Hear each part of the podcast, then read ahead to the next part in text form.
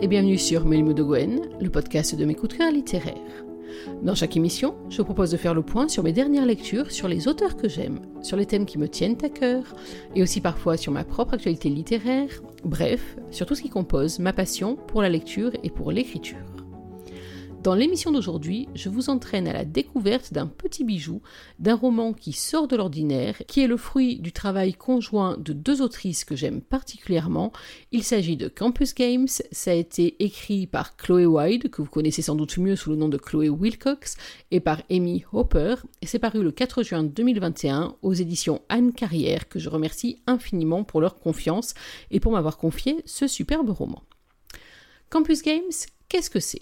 C'est un roman qui va mêler de manière très très habile une romance intense, complexe et qui va vraiment vous prendre au cœur, enfin en tout cas je l'espère, avec une romance à suspense, dont je ne vous dirai pratiquement rien pendant cette émission pour ne pas prendre le risque de vous dévoiler trop d'éléments, mais surtout c'est un roman dont vous êtes l'héroïne ou en tout cas dont vous êtes la créatrice.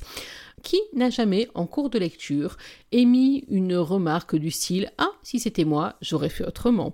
Oh, si j'étais l'héroïne, j'aurais pris telle ou telle décision. Hmm, j'aurais peut-être penché pour tel ou tel des garçons. Vous visualisez le concept? Alors, ce roman est exactement fait pour vous. Il me parle d'autant plus que c'est l'une des raisons pour lesquelles j'ai commencé à écrire il y a très très longtemps, bien avant de penser à soumettre mes écrits à une maison d'édition quelconque, lorsque j'avais décrété que la fin de Point Break ne me convenait pas, et que j'avais pris mon plus beau stylo, mes plus jolies feuilles de copie turquoise à grands carreaux, et que j'avais commencé, avec beaucoup d'arrogance tout de même, à réécrire l'histoire à ma façon. Là, rassurez-vous, ni stylo à paillettes, ni clavier magique, les filles ont fait le travail, et quel travail, en vous proposant une histoire dont vous allez avoir les clés à différents moments, même pratiquement tout le temps. Je m'explique. À chaque moment clé de l'histoire, vous allez avoir le choix on va vous proposer deux ou trois hypothèses, deux ou trois poursuites de scénarios, et c'est vous qui allez en fait choisir, qui allez cliquer sur la suite possible, qui allez vous retrouver à la page correspondante et qui allez donc dessiner votre propre histoire. Ce qui est très fort déjà, et je ne vous cache pas que l'autrice en moi est absolument épatée par le principe, ce qui est très fort donc, c'est que Quoi qu'il en soit, il y a plusieurs scénarios déjà construits. Alors, par moment, c'est clair qu'on va vous inciter à aller rejoindre telle ou telle voie pour faire avancer l'histoire et pour en avoir toutes les clés, mais on a plusieurs histoires en une seule, c'est-à-dire que s'il vous prend la curiosité de repartir du démarrage lorsque vous l'aurez fini et de faire d'autres choix, de passer par d'autres chemins, vous ne lirez plus la même histoire, mais un scénario totalement différent. Et là, je dois vous avouer que j'ai été vraiment épatée que euh, et Chloé et Amy à elles deux ensemble soient arrivées comme ça à mettre sur pied un scénario qui puisse partir dans un sens et dans son parfait opposé ou presque. C'est vraiment un numéro d'équilibriste dont elles se sortent avec beaucoup de brio. Je vous parle quand même un petit peu de l'histoire, c'est l'objet de notre émission. Nous allons suivre Willow, Willow Hopkins. C'est une jeune étudiante qui vient de faire sa première année d'université à San Diego et qui se retrouve à traverser l'ensemble des États-Unis avec ses hippies de parents pour entrer en deuxième année dans une université de la côte Est et pas n'importe laquelle, la prestigieuse université de Princeton, oui, une des universités de la Ivy League. Autant vous dire que pour Willow, ça va changer grandement de la Californie et pas seulement sur le plan du climat. Willow, qui préfère être appelé Will, ou selon les protagonistes Shakespeare, voire Cali, mais ça vous allez le découvrir en cours de route, Willow donc va découvrir à Princeton un monde totalement à part. Tout d'abord, elle va rencontrer des colocataires, elles sont trois, il y a Madison, il y a Bianca, il y a Agnès, toutes les trois vont prendre une grande place dans sa vie, mais ce n'est rien par rapport aux nouveaux amis qu'elle va se faire, et avec des cercles d'amis totalement opposés, et pire que ça, même des cercles d'amis antinomiques qu'il va être très difficile de joindre les uns aux autres. Côté pile, nous avons un groupe qui se surnomme lui-même la clique, qui est composé par quatre membres de la jeunesse friquée de Princeton. On a d'abord Charlie McCoy, un héritier, un être solaire magnifique, en tout cas en apparence. Il est entouré de Cameron, son meilleur ami et colocataire, de Finn et d'Alaska, une jeune femme qui, de prime abord, a l'air vraiment très froide, très cassante, mais qui se révèle être un personnage que j'ai beaucoup aimé et qui noue un lien très très beau avec Will. Cette clique, donc, je vous le disais, est composée de la jeunesse friquée, des héritiers. Ils se regroupent entre eux, ils ont des loisirs communs, ils fréquentent les mêmes soirées. On espère même qu'ils se marient ensemble parce que finalement, ça va rester entre gens de bonne famille. Euh, ils ont en même temps des loisirs bah, de jeunes gens friqués désœuvrés, c'est-à-dire que l'université semble parfois passer presque au second plan pour eux, euh, derrière tout un tas d'autres considérations. On aurait pu les craindre arrogants, méprisants, etc. Ils le sont par moments, mais j'ai j'ai eu la très très bonne surprise de découvrir aussi un groupe très soudé et un groupe qui cache un certain nombre de secrets, mais ça, ça fait partie de tout ce que je ne vous raconterai pas. À l'opposé de cette clique clinquante, brillante et lumineuse, on va trouver le ténébreux, le mystérieux River. Là où eux sont pleins d'argent, lui au contraire est boursier. Euh, il vient d'une famille qui est unique, qui est très soudée, mais qui a dû se battre pour surmonter un certain nombre d'obstacles. Il oscille entre à la fois des études littéraires qui l'ont intéressé un moment, il est plutôt là sur un euh, parcours médical, mais en même temps c'est aussi un artiste avec énormément de délicatesse dans le regard. Bref, c'est un personnage qui est très complet, c'est un personnage qui porte sur lui le mystère, qui est entouré de plusieurs amis sincères et là aussi un petit peu décalés, avec là encore un coup de cœur pour un personnage qui s'appelle Zoé, qui est une créatrice et j'ai trouvé que c'était un personnage qui était vraiment solaire, que j'ai beaucoup apprécié dans cette Vous avez, je suppose, un petit peu deviné une partie de la trame. Willow va être effectivement prise entre ces deux mondes, entre ces deux univers dont je vous ai dit qu'ils ne peuvent pas se mélanger ni même cohabiter, et vous allez comprendre pourquoi au fur et à mesure que vous allez découvrir l'intrigue. Et puis donc, je vous le disais, une intrigue également amoureuse, puisque Willow a vraiment le cœur qui balance entre Charlie d'un côté, River de l'autre, et une partie du roman, mais pas, pas seulement ça, mais une partie du roman en tout cas, va euh, suivre Willow dans ses pérégrinations sans sentimentale. Je ne vous en dis pas plus pour le moment. Eh oui, les adeptes de Mélimo de Gwen, le podcast, le savent. C'est l'heure de la lecture. Je vous ai choisi un chapitre, euh, je ne vais même pas vous dire lequel c'est. En fait, je vous ai choisi un extrait. Alors, je vous donne comme une indication, on est au début du roman et on est justement après un choix que j'ai fait euh, sans trop de difficultés. À ce moment-là, c'était un choix presque simple. Willow se retrouve à une soirée de début d'année. Elle apprend qu'il y a eu du bruit dans sa chambre et voilà ce sur quoi elle va tomber. C'est un roman à la première personne, raconté donc par Willow, et voici ce qu'elle nous dit. En approchant du quad, je suis d'abord soulagée. Aucun mouvement de va-et-vient entre nos appartements et le couloir. Pas de sigma, bêta, kappa qui entraînent des filles dans notre salon, et pas de tube de l'été qui s'échappe notre sono. Mais je déchante vite en constatant que Phoebe, même bourrée, n'a pas halluciné. La porte est bel et bien entr'ouverte. Oublie de notre part Ça m'étonnerait. C'est Agnès qui est partie la dernière et ce n'est pas son genre. Je passe une tête. La lumière du salon est éteinte et personne n'a embarqué notre vieux canapé grinçant. En revanche, un ray de lumière s'échappe de notre chambre à Maddy et à moi. Je sens la moutarde me monter au nez. Si un sauveteur en mer est en train de pratiquer le bouche à bouche sur une sirène dans mes draps en liberty, je jure que je fais un malheur. Je traverse le salon d'un pas déterminé, ouvre la porte en grand, prête à pousser une gueulante quand je vois une silhouette masculine, imposante, affalée sur mon lit. Pas le moindre slip rouge d'alerte à Malibu à l'horizon. À la place, un slim noir et des boots qui pendent négligemment par-dessus le matelas. Mon entrée en fanfare ne fait pas scier l'individu.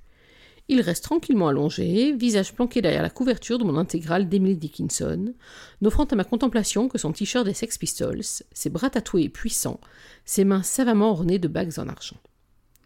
Ok, je vois à qui j'ai affaire. Chaque campus en a un, le rebelle de service. Il joue généralement au sein d'un groupe qui fait les mêmes reprises de Nirvana depuis le lycée, mais espère quand même, un jour prochain, pondre un album avec sa tête en couverture. En attendant, il y Run et boit de la bière, sans aucune conscience qu'il abîme son seul capital, ses abdominaux. À 15 ans, c'est le genre de type qui m'aurait fait craquer. Là, ça m'agace, et pas qu'un peu. Outré par le sang-gêne du gars, je prends appui sur le chambranle et lui lance Ça va? Tranquille? Pour toute réponse, le rebelle de service, tout en longueur et en nonchalance, se contente de décroiser les jambes, puis de les recroiser dans l'autre sens. Pas un mot, pas un regard, néant. Juste un index brandi, comme pour m'intimer de le laisser finir sa page.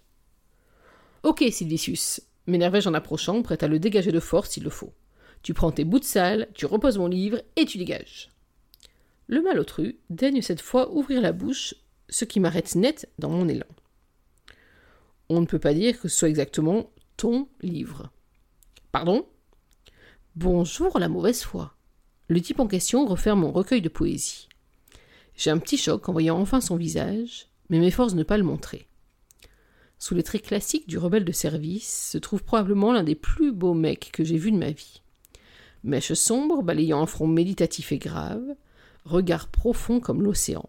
Le genre de garçon qui peut bien jouer de la basse dans un groupe minable, se comporter en connard et finir portier d'un club miteux, ça ne l'empêchera pas de faire se retourner toutes les têtes sur son passage, ni de choper systématiquement la plus belle fille de la soirée.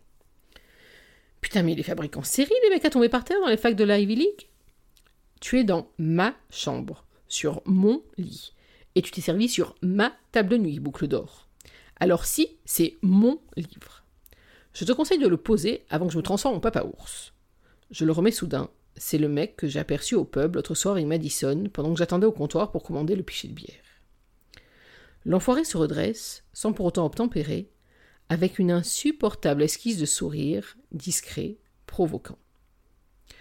Pour que ce soit réellement ton livre, il faudrait que ton nom soit écrit de ce côté-ci de la couverture, en belles lettres typographiées, et non griffonné au crayon à l'intérieur, mademoiselle.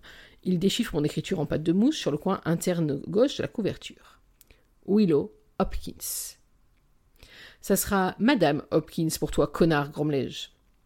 Si tu tiens, mais ça ne fait toujours pas de toi Emily Dickinson. En dépit de ta tentative, certes intéressante. Le rebelle de service agite en l'air un papier plié en deux que je reconnais instantanément. Je rougis, je fulmine, avance encore d'un pas et lui arrache la feuille. Il s'agit du poème sur lequel j'ai travaillé toute la semaine pour mon cours de creative writing. Un poème destiné à mon prof, à mes camarades, et pas une caricature de bad boy qui vient probablement d'ouvrir le premier livre de sa vie. Tu fais souvent ça? lui demandai-je, ulcéré. Entrer chez les gens, fouiller dans leurs affaires personnelles? Quand leur dortoir organise une soirée porte ouverte, soit environ une fois par an, si choquant que ça puisse paraître, oui. Cette fois, il s'assoit au bord du lit et me toise un air caustique. Et si par affaires personnelles, tu veux dire œuvre tombée dans le domaine public qui traîne sur la table de chevet, alors je plaide coupable. Ça m'arrive tout le temps. Ok, je vois le genre. Monsieur a réponse à tout. Mon exaspération glisse lentement mais sûrement vers la franche colère. Le livre passe encore, mais le poème, ce poème, c'est personnel, me coupe-t-il? Un soupçon de morbidité, tout comme notre chère Émilie? Une dose de confessionnalisme dans la lignée directe d'Anne Sexton? Une pointe de lyrisme, parce qu'il faut bien que jeunesse se passe. Certes, il y a quelque chose dans le rythme, une image intéressante ici ou là, mais c'est loin d'être un texte personnel. Un fourre-tout d'influence respectable tout au plus.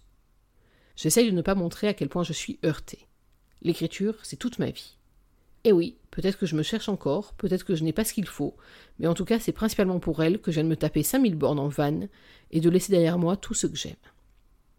Génial. Non seulement il squatte, non seulement il parle, mais en plus il pense. N'exagérons rien, rétorque-t-il. Ce n'est pas comme si tes écrits m'avaient fourni une énorme matière à réflexion. Oh relevai-je un ton sarcastique. Et je suppose que tu écris, toi aussi, pour te montrer un critique si impitoyable? Ah non, c'est vrai. Ceux qui peuvent font, ceux qui ne peuvent pas professent. Tu connais cet adage, mon cher River? M'informe-t-il de sa voix grave et légèrement cassée. Puis il se lève enfin de mon lit. Génial, il fait un bon mètre quatre-vingt-dix. Tout ce qu'il lui faut pour continuer à me regarder de haut. Et je ne l'ai pas descendu en flèche, ajoute-t-il en s'approchant un peu trop à mon goût. La forme est brillante, mais ça manque d'une réelle voix. C'est assez normal pour une première année. Déstabilisé par ce brillante, glissé négligemment, je corrige en bafouillant. deuxième, je suis en deuxième année. Deuxième, si tu veux. On ne peut pas demander à une gamine qui fréquente une fac de l'Ivy League d'avoir les mains suffisamment dans la terre pour avoir quelque chose à dire du monde. Mais si ça peut te rassurer. Le fameux River balaye du regard mon coin de chambre. Le bureau où s'empilent les livres, le mur où sont accrochés mes gris-gris, photos de mes propres tickets de concert marquants, de sérigraphies d'amis artistes de mes parents. Tu ne m'as pas l'air dénué de vie intérieure, Will Hopkins, ni de talent, simplement d'expérience.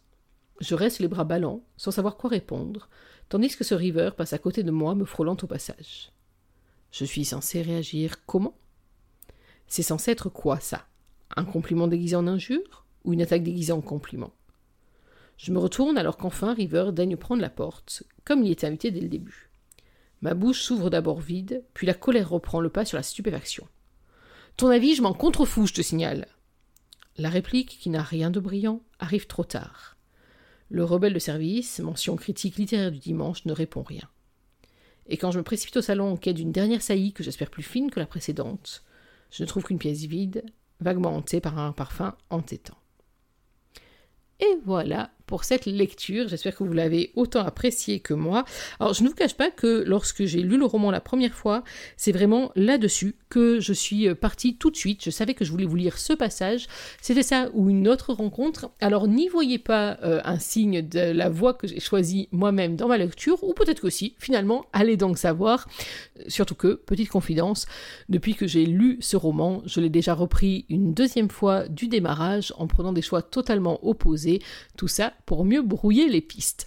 Quoi qu'il en soit, je l'ai choisi ce passage pour plusieurs raisons. D'abord parce qu'il introduit ce personnage River qui est vraiment un personnage central dans l'histoire, quel que soit le choix qu'on va faire dans son scénario, mais aussi parce qu'il montre le caractère de Willow. Et c'est vrai que c'est une caractéristique que j'aime beaucoup, à la fois dans la plume d'Amy et dans celle de Chloé, c'est de nous présenter des héroïnes qu'on pourrait penser au premier abord un petit peu fragiles, un petit peu renfermées. Elles sont très souvent cabossées, on ne se le cache pas, mais ce sont aussi des nanas avec un sacré potentiel, avec une tchatch terrible, avec un sens de la répartie brillant. Bon, alors, euh, peut-être pas la dernière ça y est, on est bien d'accord, mais qui en tout cas ont quelque chose dans le cerveau, ont beaucoup de choses à dire également, qui ne s'en privent pas.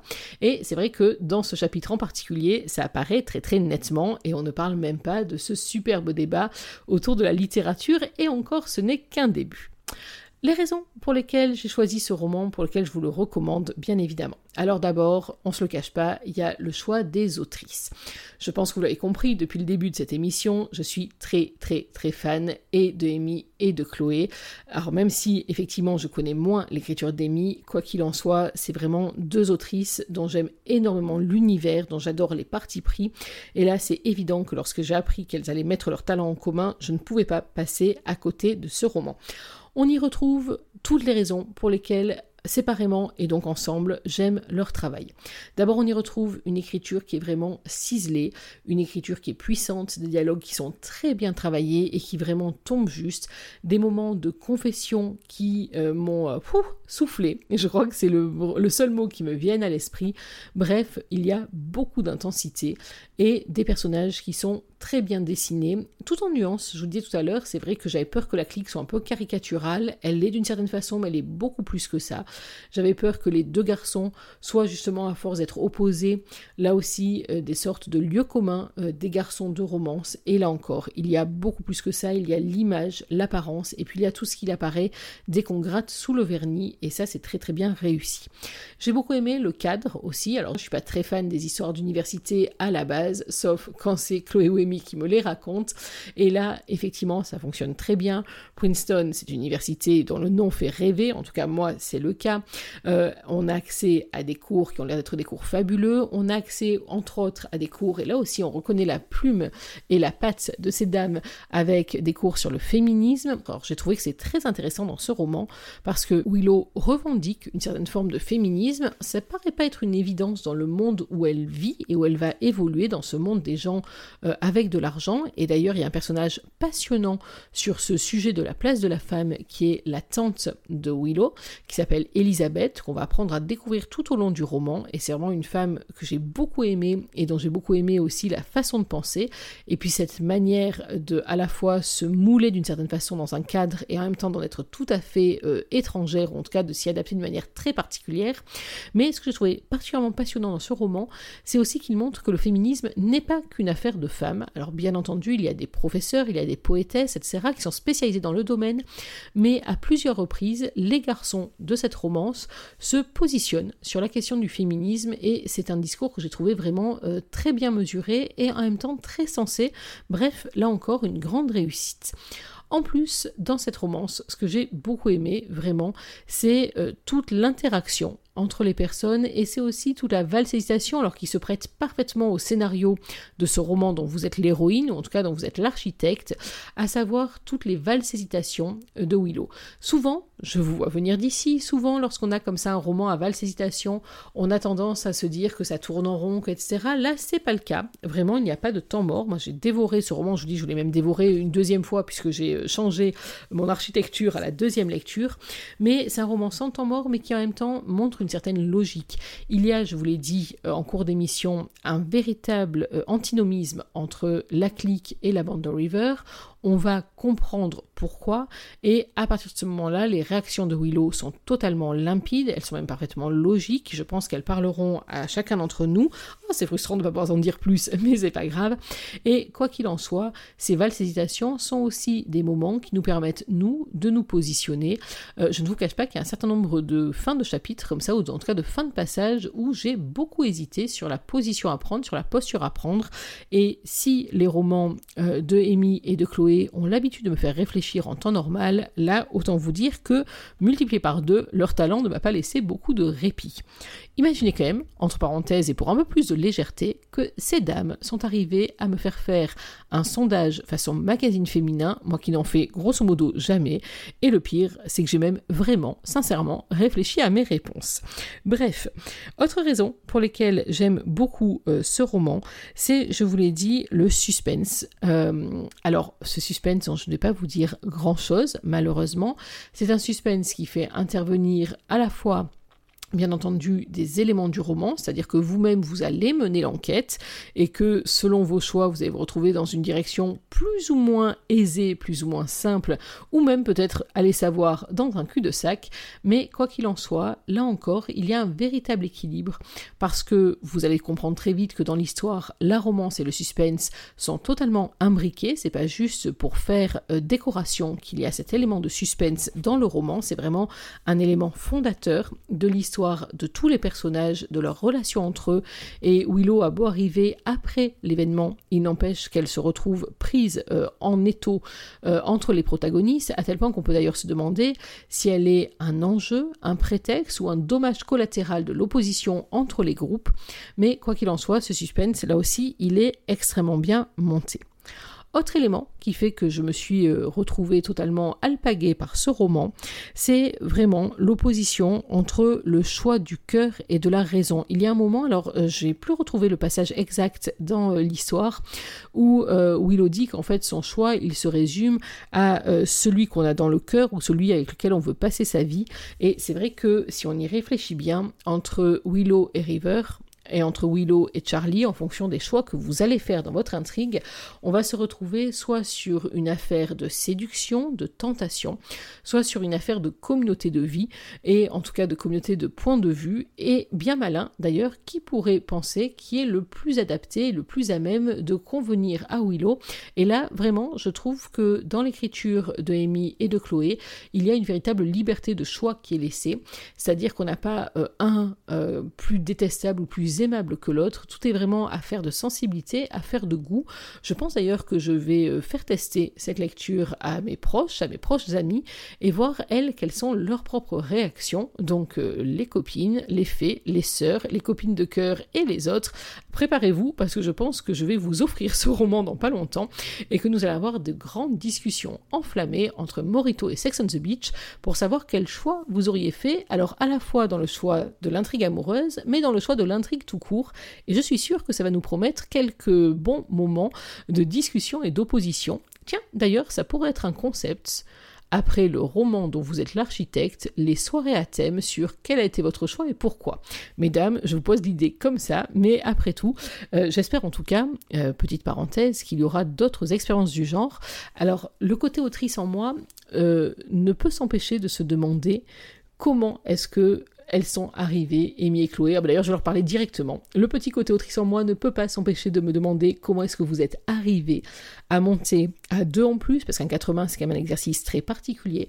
Comment est-ce que vous êtes arrivé à monter un roman, à la fois qui soit autant vous, chacune de vous avec vos qualités, avec vos points forts, etc., qui en même temps soient aussi bien fusionnés entre les deux et qui en même temps suivent à la fois euh, autant de pistes différentes. Moi, je ne vous cache pas que lorsque j'écris un roman, euh, j'ai une trame en tête, que je sais où je vais, même si c'est pas forcément évident pour mes lecteurs ou mes lectrices, et que euh, je ne je n'en démords pas. Et je pense que j'aurais beaucoup de mal à me dire tiens, mais si ici ou là j'avais choisi telle autre possibilité.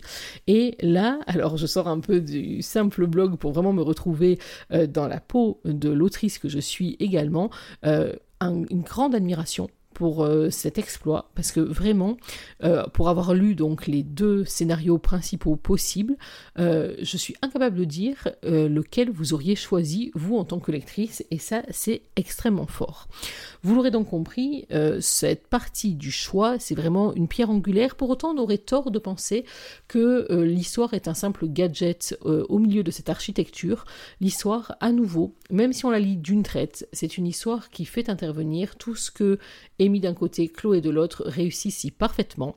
C'est une histoire de passion, intense, passion dans tous les sens du terme, hein. c'est-à-dire que à la fois c'est puissant en termes de sensations, c'est également puissant en termes de souffrance ou en termes de doute, euh, donc c'est une histoire qui est pleine de passion, c'est une histoire qui est également sensuelle, même si c'est une critique qu'on fait relativement souvent euh, à la romance, mais vous allez voir que l'histoire ne tourne pas autour d'une simple affaire de sexe, bien au contraire, il y a beaucoup plus de choses que cela, euh, c'est une histoire avant tout de sentiments, c'est une histoire aussi de complicité, d'amitié, c'est une histoire de secret, de mystère également, bref, c'est une histoire qui est extrêmement complète. Vous l'aurez donc compris, ce roman, Campus Games, de Amy Hopper et de Chloé Wyde, paru aux éditions Anne Carrière le 4 juin 2021, disponible en version numérique et en version papier. C'est vraiment un coup de cœur, un roman que je vous recommande absolument, que vous soyez amateur de romance, que vous soyez amateur de suspense, que vous soyez amateur de romans un peu plus psychologiques, que vous soyez euh, amateur de romans dont vous êtes le héros ou l'architecte, que vous ayez une âme d'écrivain en herbe ou que vous écriviez vous-même, que vous ayez même une âme de rôliste, parce que c'est vrai que finalement, il y a des moments où ça ressemble euh, au roman dont vous êtes le héros que je lisais assidûment quand je faisais du jeu de rôle quand j'étais plus jeune. En tout cas, quelle que soit votre motivation, surtout n'hésitez pas, foncez sur ce roman. Vous allez y retrouver toutes les qualités de Chloé et de Amy prises à part et là magnifiées, sublimées par leur communauté, à savoir une romance intense, une intrigue qui tient parfaitement la route, euh, un suspense qui est très présent et très prenant, une résolution qui n'a rien d'évident ni de simple, et puis ce petit plus en truc de pouvoir enfin dire, euh, avoir votre mot à dire sur la résolution et sur la progression de l'histoire. Bref, pour moi, c'est un carton plein. Et vraiment, je vous le recommande très chaleureusement pour commencer votre été et pour prendre un très beau moment de lecture. Voilà, il est temps pour moi de refermer cette émission. J'espère que vous avez pris autant de plaisir à la suivre que j'en ai pris à la préparer pour vous. Nous, on va se retrouver dans quelques jours, pour parler d'une autre lecture, d'un autre roman, sans doute d'un autre coup de cœur. En attendant, n'oubliez pas que même en 2021, une journée sans lecture, c'est une journée à laquelle il manque quelque chose. Alors, dans l'attente de notre prochaine émission, je vous souhaite de prendre soin de vous, d'être heureux, et surtout n'oubliez pas, faites vos propres choix et lisez. Bye bye